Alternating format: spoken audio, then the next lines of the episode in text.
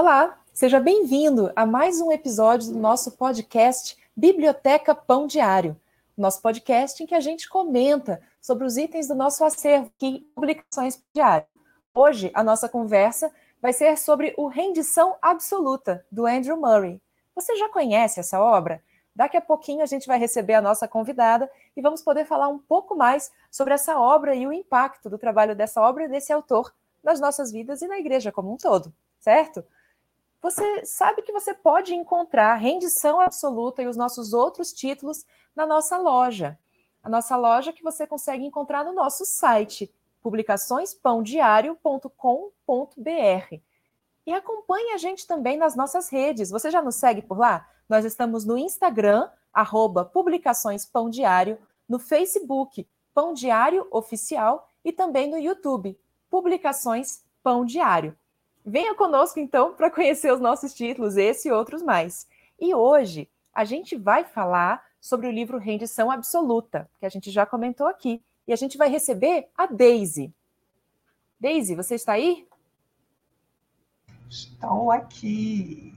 Tudo bom, Marília? Obrigada por me receber, obrigada pelo convite mais uma vez para falar de um livro, mais um livro maravilhoso, né, de publicações Pão Diário. Bom dia! Bom dia! Bom, para é, né? A gente agora pra é gente. dia. Não sei que hora que o pessoal está ouvindo, né? Esse episódio que ele entra ao ar na quinta noite, mas podcast é isso, né? Ele fica é. lá. Bom, Deise, eu queria perguntar para você então sobre o que que o livro Rendição Absoluta fala. Ah, o nome dele, ele, realmente ele entrega todo o spoiler do livro, né? Rendição absoluta. Mas é interessante, logo no começo, eu não sei se eu posso ler, uh, tem aqui na página 10, o Andrew Murray, ele fala como ele teve iniciativa de escrever esse livro, né? O que, que foi que provocou ele para falar desse tema rendição absoluta? Porque não é um tema raro, ele não é um tema inédito, ah, mas houve alguma coisa que o motivou. Eu posso ler esse claro. pedacinho aqui? É? Ok. Então vamos lá. Rendição absoluta. Permita-me dizer-lhe de onde tirei essas palavras. Eu mesmo as usei com frequência e você já as ouviu inúmeras vezes. Porém, certa vez na Escócia, eu estava em um grupo no qual conversávamos acerca da condição da Igreja de Cristo e de qual era a grande necessidade da Igreja dos cristãos. Só um breve comentário aqui. Isso aqui foi escrito no final do século XIX, né? Veja que esses, essas conversas sobre o estado da igreja não é uma coisa do nosso tempo. Né? Havia nesse grupo um líder piedoso muito envolvido com o treinamento de obreiros e lhe perguntei qual seria a grande necessidade da igreja e a mensagem que deveria ser pregada. Ele respondeu muito calmamente, de maneira simples e determinada: somente a rendição absoluta essas palavras me impressionaram como nunca. Então, aquele homem começou a contar que percebia que, se os obreiros com quem ele tinha de lidar fossem saudáveis nesse ponto, ainda que defasados, eh, defasados talvez em termos de treinamento, né? talvez seja isso que ele está querendo dizer aqui, eles estariam dispostos a ser ensinados e ajudados e sempre melhorariam. Os não saudáveis, porém, frequentemente desistem e abandonam a obra. Então, eu achei bem interessante que foi dentro dessa conversa de o que está faltando para a igreja, como que a gente pode corrigir os problemas da igreja, né? É, que veio essa ideia de meditar, claro que ele primeiro teve que fazer isso, e depois de escrever o livro também. Né? Ah, e, e tem Sim. Uma fase da vida dele que ele perde a voz. Teve uma infecção de garganta, né? Isso eu estou falando do autor mesmo. Então, ele perdeu a voz. Então, ele era um comunicador do evangelho e ele tinha perdido o principal instrumento dele. E, mas diz que esse foi o tempo de silêncio dele, que foi justamente que o levou para essa câmara da, da rendição absoluta, de entender é, que ele precisava, ele estava vivendo uma dificuldade inesperada, bem grande, e aí ele teve que entender, é, eu realmente preciso, eu preciso render coisas a Deus também. Então foi bem interessante essa, essa conexão histórica até também. Que legal. Você vê que faz todo sentido, né? Que aquilo que ele escreveu há mais de 100 anos, né, se aplica tanto à igreja daquela época quanto à igreja de hoje, porque acho que essa nossa insuficiência essa, a gente nunca tem tudo, a gente não está perfeito, a gente não tem todos os recursos, a gente não tem todas as habilidades, né? A gente não, a gente tem as nossas lutas com o pecado e tudo mais, mas isso não nos, nos coloca, né? Como ele coloca que não, não é isso que vai fazer você ser um obreiro ruim ou você ser um servo do Senhor ruim. Na verdade, o que faz de você ser um servo bom, apesar de tudo, apesar de você, é você se render ao Senhor. Agora, você pode ser o talentoso, o incrível, o que está por cima, mas se você não se rende ao Senhor, você não é um servo saudável, né? Você não é um obreiro saudável. Realmente, né? Você vê que o título entrega porque é, é, é o da conversa toda, né? É a rendição absoluta, né? Eu gostei muito também, é, eu até marquei esse trecho que você leu para gente também, eu achei curioso, né? Primeiro capítulo, esse livro ele tem nove, né? Cada um deles vai trazer um, cada um deles traz um desses temas dentro da rendição absoluta e o primeiro vai explicar, né, o que seria essa rendição absoluta e aí ele comenta é, que a rendição absoluta, na verdade, ela tem muito a ver com esse Deus que é, é o contrário de todas essas nossas ausências, né? Ele que é completo, ele que é perfeito e que até mesmo a nossa rendição, ela é é, o que a gente tem a oferecer é muito pouco, mas esse pouco a gente entrega integralmente para ele, né? E ele vai dizer: não, é Deus que espera a sua rendição, que realiza, que aceita, que mantém.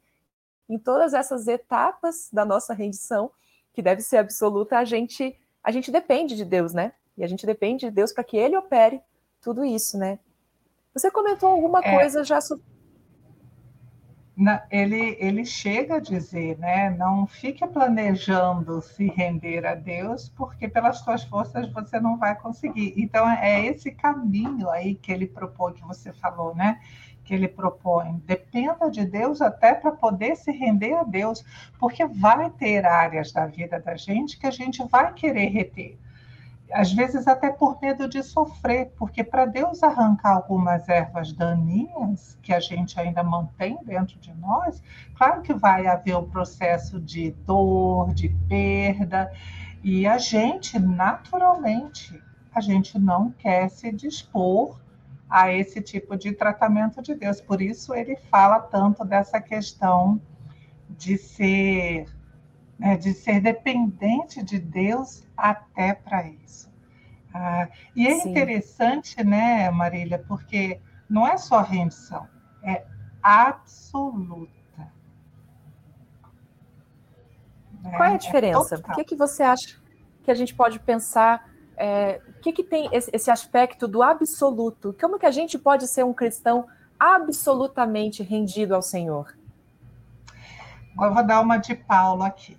Não que eu já saiba de tudo, mas aquilo que eu já aprendi, o que a gente aprende com esses irmãos, a gente pode compartilhar. É justamente isso, porque é, ele, até ele mais para frente ele comenta a respeito de Romanos 7, né? Que você tenha vontade de fazer o bem, de fazer o certo, mas dentro de você há uma batalha que te empurra para fazer o errado. Ah, e essa é uma batalha bastante difícil. Então, quando a gente fala de se render absolutamente a Deus, a ideia é, é não reter áreas e entender os seus próprios fracassos. Ah, porque às vezes até nos próprios fracassos é que Deus vai trabalhar, ele vai trazer a luz, olha, isso daqui, ó, é o que eu preciso mudar em você. ah, pode não ser um pecado, mas um defeito seu que Deus precisa transformar, inclusive para mudar o ambiente ao teu redor, né? Ah, eu vou, eu gosto muito de de me colocar é, como exemplo bom ou ruim, né? E a maior parte das vezes eu gosto de me colocar como aquele exemplo ruim. Exatamente. que a gente identifica, né?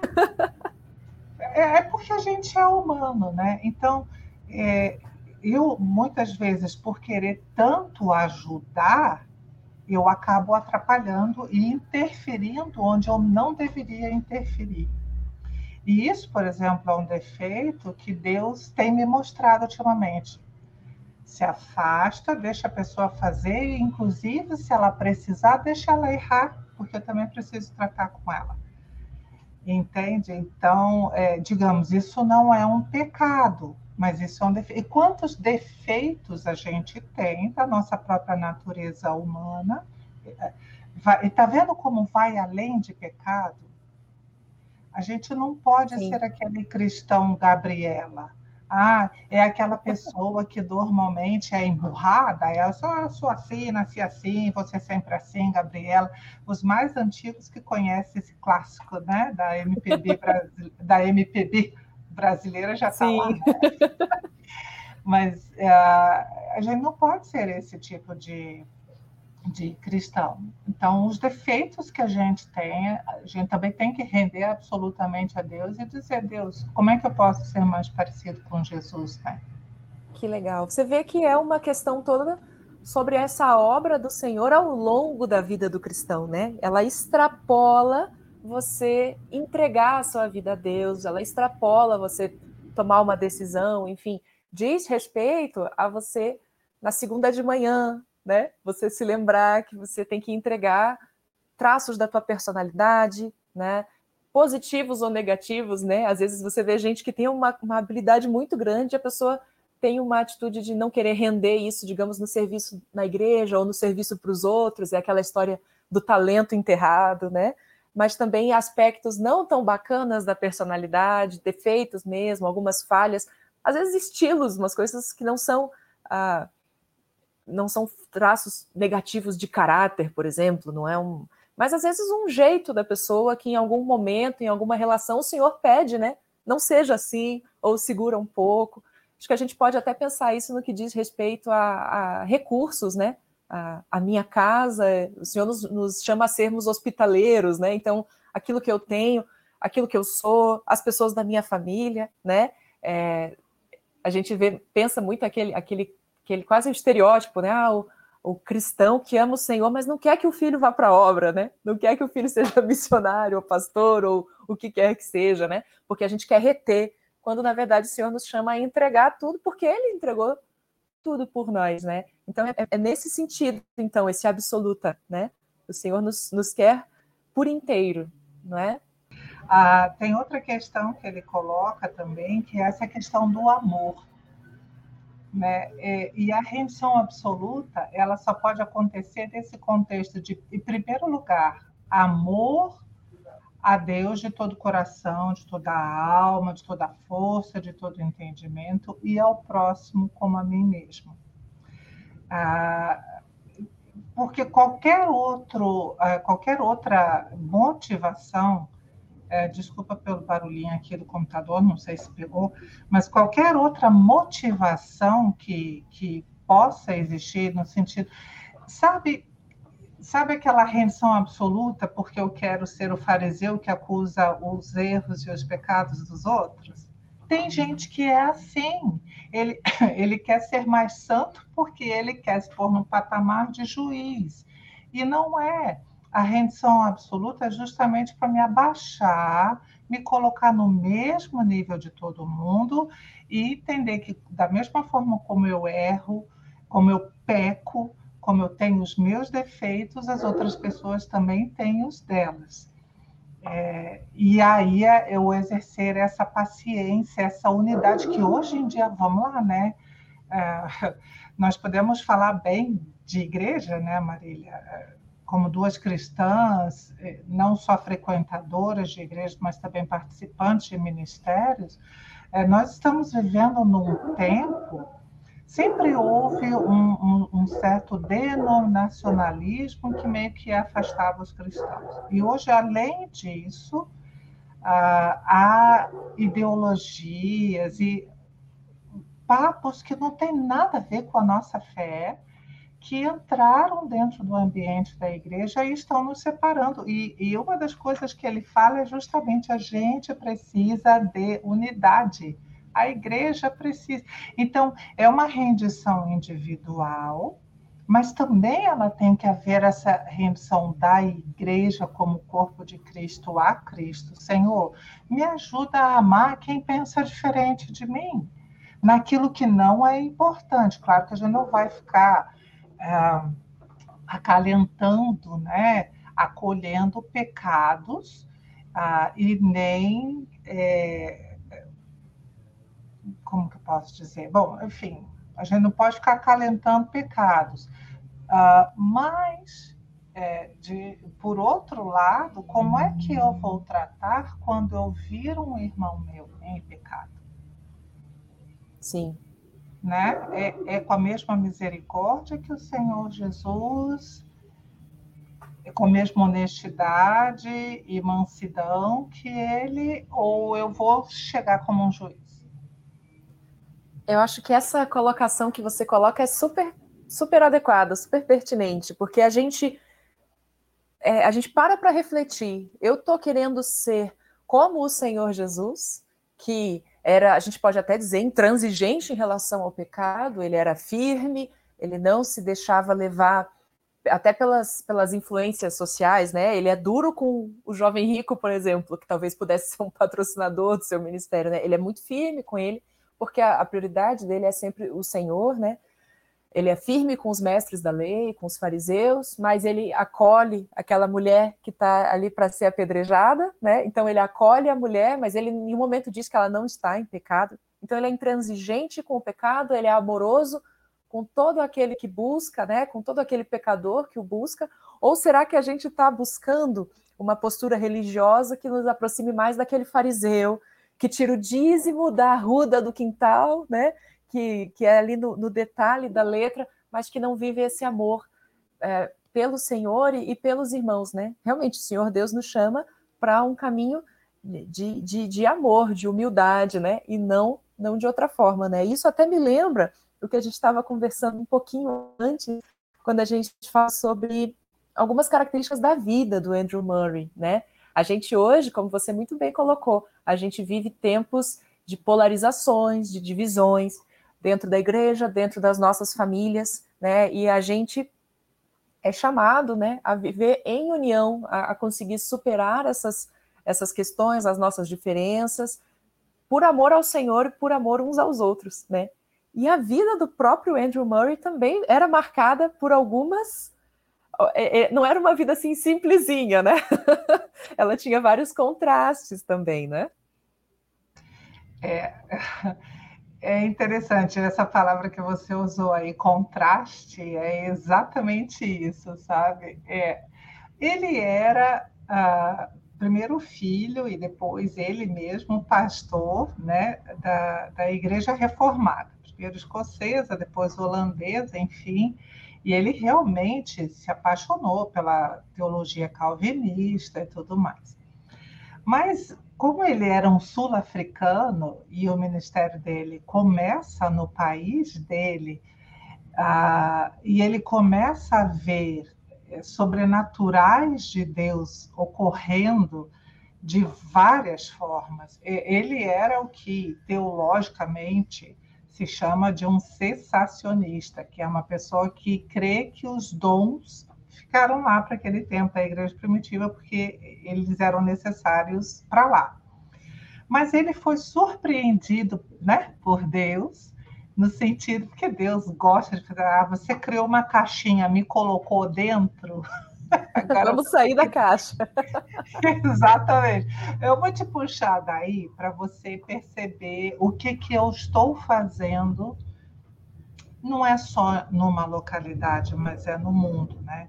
E quando ele mesmo experimenta essa, essa, essa cura da, da, do problema da garganta dele, então ele se torna um. Cara, é muito estranho falar isso, mas um reformado é, avivacionista. E aí ele enfrenta é, dificuldades tanto com os reformados quanto com os avivacionistas. Ele está no meio deles dois ali, ah, sendo rejeitado por um grupo, horas por um grupo, hora por outro, e, e ele tem que se, enfim, ele tem que se adequar ali, continuar pregando a mensagem dele, aquilo que ele está aprendendo com Deus de viver. Ele Sim. sai um pouco da, da, só do estudo teológico e ele vai para a vida. Né? Então, é, você sabe que esses dias atrás eu, infelizmente, esse tipo de coisa ainda existe. Eu ouvia um rapaz que eu, eu chamo rapaz, né, gente, porque eu tenho 53 anos, então a pessoa tem 30 e poucos anos, para mim é jovem. Ufa! Muito obrigada. É, para mim vocês são todos jovens. Então, é um pastor jovem americano, bastante influente, é, com argumentações muito boas e tudo mais, mas ele, assim, meio que menosprezando a experiência cristã à luz das escrituras. Aí ele falou uh, que a gente chama de dar um bypass, né? Como é que a gente diria isso em português? Dar um bypass. Enfim, o que ele está querendo dizer é tipo, você está é, ultrapassando, não é ultrapassando, é Extrapolando? Enfim, é isso, é, talvez extrapolando seja a melhor palavra. Você está extrapolando as escrituras e colocando a experiência no mesmo nível? Não, não, não. As escrituras vão estar sempre acima e as experiências têm que ser julgadas pelas escrituras. Mas as duas coisas caminham juntas. É, é escritura aqui, experiência aqui. E a experiência sempre sendo medida por isso. E aí elas, e é isso que o Andrew Murray conseguiu fazer de uma forma brilhante, porque ele equilibrou as duas coisas, ele equilibrou o vasto conhecimento teológico que ele tinha com aquilo que ele viu Deus fazendo e experimentou Deus fazendo na vida dele. E é isso que a gente tem como cristão fazer também.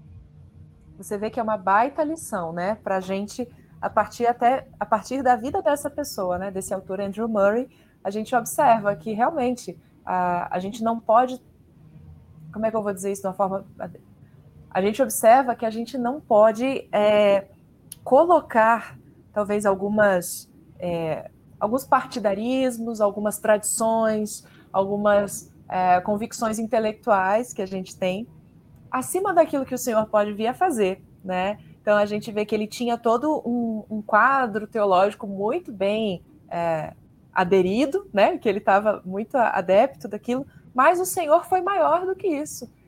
E ele teve essa humildade, né? De não, ser, de não fazer daquilo um, um, um partido, um time de futebol, alguma coisa que não se discute.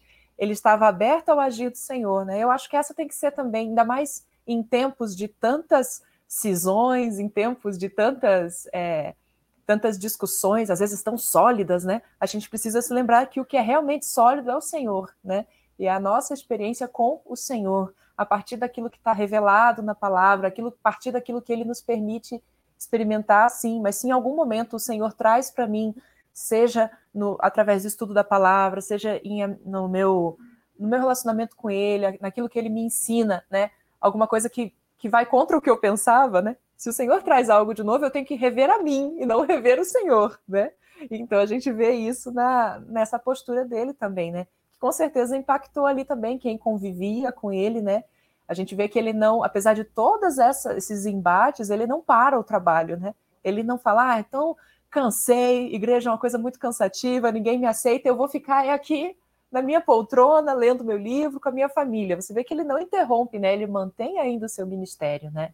Isso é legal, né? Você vê que ele não se é. magoa, vamos dizer assim. É, e, isso é o traço da, da rendição absoluta. As duas coisas que você falou aí, é, que são é, fatos da vida desse homem, são traços de que ele realmente era uma pessoa absolutamente rendida a Deus. que ele não pôs a teologia e o conhecimento dele acima daquilo que Deus ainda fala com ele. Né? Ah, e olha, tem algumas pessoas que são meio radicais ainda hoje, em ler até em termos de rejeição, ler autores como esse, eu não sei porque eles realmente ou leem já todo armados é, de crítica, ah, e eu não acho que a gente tem que ler qualquer livro acriticamente. Eu não sou obrigada a concordar 100% com Agostinho, eu não sou obrigada a concordar 100% com Calvino, com Arminio, seja lá com John Wesley e com Andrew Murray. Eu não sou obrigada. Então, você pode fazer sim uma leitura crítica, mas tem coisas que você pode dizer, cara, eu acho que eu preciso aprender isso aqui. E tem coisa boa aqui para mim que. E isso é um traço de rendição absoluta. É tipo, não vou me fechar no meu sistema. E o que, que Deus quer falar comigo através disso? E a outra coisa que você falou, que também é outro traço de rendição absoluta na vida dele, é que justamente apesar da oposição de dois lados, ele não desistiu. Ele entendeu que ele tinha que viver aquilo, que aquilo era parte do ministério para o qual Deus o chamou. Né? Então, Sim. e é muito fácil desistir, né, Marília? E, e hoje, em dia, hoje em dia o povo está desistindo mesmo. Hoje em dia o povo está desistindo mesmo. É, eu não acho que se você não se adequou bem a um ambiente de igreja, você não possa procurar outro. Agora, quando você começa a ficar pingando de igreja em igreja, aí tem que perceber ou aonde que está o problema? E se Sim. Deus quiser falar alguma coisa comigo? Entendeu? E, e, e, me transformar. Será que eu consigo? Ontem eu li o relato de um irmão que é calvinista e está numa igreja pentecostal e está feliz da vida entre os irmãos pentecostais. Falei, olha, que benção. Porque é como Deus opera, né? Deus é maior, como você falou antes, do que as nossas caixas, né? E no final do dia a gente a nossa rendição absoluta é ao Senhor. Não é a, a uma instituição, não é Perfeito. a uma teologia, não é, não é a nossa própria reputação, né? Afinal de contas, se Deus me chamou, vamos pensar o, o Andrew Murray aqui, Deus me chamou para esse ministério, mas está fazendo mal para minha reputação eu, eu falar as coisas que o Senhor tem feito. Não, mas então eu vou colocar minha reputação acima de Deus, bota Deus no canto e vou preservar. Não, o Senhor não me chamou nem para minha reputação, nem para o meu conforto. Eu estou rendida a Ele e não a mim, né? E isso é bem legal da gente perceber nesse livro, né? E, e, e, nessa, nessa biografia, né? Esse livro não é uma biografia, mas na biografia do autor a gente aprende também, né? E só voltando a falar um pouco do livro em si, eu queria te perguntar se tem algum trecho, você leu para a gente ali aquele trecho da página 10, tem algum trecho que você achou bacana? Enquanto você abre aí, eu vou dizer que eu gostei demais do estilo desse livro, né? Ali no capítulo 1, eu achei, quando ele vai explicar o que ele entende por redição absoluta, é muito bacana, porque ele começa trazendo um texto da escritura, que é o texto que ele vai comentar, mas daí depois ele vai fazer umas coisinhas tão cotidianas. Ele falou: olha, a rendição absoluta, imagina uma caneta tem duas pessoas tentando escrever com a mesma letra. A caneta não se rendeu a nenhum dos dois autores, a nenhum dos dois escritores. Imagina uma xícara que está cheia, ela não se rendeu ao bule de chá, então ela, ela não pode servir para aquilo que ela foi criada, né? Então a gente vê esse estilo dele trazendo para umas comparações tão cotidianas, né? Que, que qualquer pessoa ali dentro da congregação dele lá na África do Sul entenderia, né? Então é muito bacana, eu achei muito legal esse estilo próximo mesmo, né? É, é uma conversinha, né? Parece que ele está conversando com você. Não é nem um estilo de sermão, porque você nem sente ele trovejando do púlpito, né? Ele está é exatamente o que você falou, ele está expondo nada contra sermão e trovejar de púlpito, né? Mas o livro não tem esse estilo. Sim. Que fique claro. Você me perguntou se tem trechos que eu gosto, eu separei alguns para hoje, mas claro, né? Não ah, tem tudo. alguns. alguns, alguns. Mas eu vou ler um aqui, ele não é tão pequenininho, mas está dentro de uma da, daquelas coisas que a gente já comentou a respeito de, de enfim, né, deixar Deus transformar. Não é só a questão de pecado, mas de mim mesmo. E, gente, não é novidade. O que ele vai falar aqui não é novidade, mas é uma coisa que eu acho que tem que ser repetida frequentemente. Quando falamos sobre a vida consagrada, que é essa ideia da rendição absoluta, com frequência temos de falar acerca de temperamento, e às vezes algumas pessoas dizem: você dá muita importância ao temperamento. Não penso que possamos dar demasiada relevância a ele. Pense por um momento em um relógio e no que os seus ponteiros significam. Os ponteiros me dizem o que está dentro do relógio. Se eu vejo que os ponteiros estão parados ou marcando a hora errada, ou que o relógio está lento ou rápido, digo que algo na engrenagem não está funcionando adequadamente. O temperamento é exatamente semelhante à revelação que o relógio fornece do que está correndo dentro dele. O temperamento comprova se o amor de Cristo está ou não enchendo o coração. Essa questão que você falou ali da xícara, né? Muitos acham mais fácil ser santos e felizes na igreja, nas reuniões de oração ou no trabalho dirigente e fervoroso para o Senhor do que na vida diária com esposa e filhos. Mais fácil ser santo e feliz fora do lar do que dentro dele. Eita. Então é é. é essa questão de viver de aparência, né? Que você falou, quando eu me preocupo com a minha reputação, então é mais fácil. Se eu me preocupo demasiadamente com a minha reputação, então é mais fácil ser santo fora do que dentro da minha casa, né? Sim. Olha, que interessante. A gente vê que a gente não para de, de, de voltar para diferentes visadas ou diferentes perspectivas dessa questão dessa entrega, dessa consagração, essa rendição absoluta mesmo, né? Então, você comentou agora essa questão da, de como a gente exterioriza, né? Aqui, o senhor fala isso, a boca fala do que o coração está cheio, as atitudes mostram aquilo que está dentro de nós. E se realmente o nosso coração não tiver rendido é, integralmente ao Senhor, isso vai aparecer nas nossas relações na igreja, isso vai aparecer na, nas nossas relações familiares, isso vai aparecer na, na, numa certa arrogância, né, na preocupação, talvez demasiada que a gente dê, dê a uma reputação ou algum grupo, alguma identidade que a gente tem com, as coisas do mundo e talvez isso seja mais importante do que o Senhor. Enfim, a gente vê como que todo é, toda essa reflexão é para nos trazer de volta, né, para o centro. E o centro é a entrega absoluta, a consagração absoluta ao Senhor, né? Daisy, muito obrigada, viu? Pelas tua, tuas reflexões, uh, esses trechos que você destacou. Pena que a gente não conseguiu ler todos eles agora, mas daí depois a gente fecha aqui a câmera e você me conta depois. a gente continua essa conversa, né? E muito obrigada pela tua participação com a gente hoje. Imagina, obrigada mais uma vez pelo convite.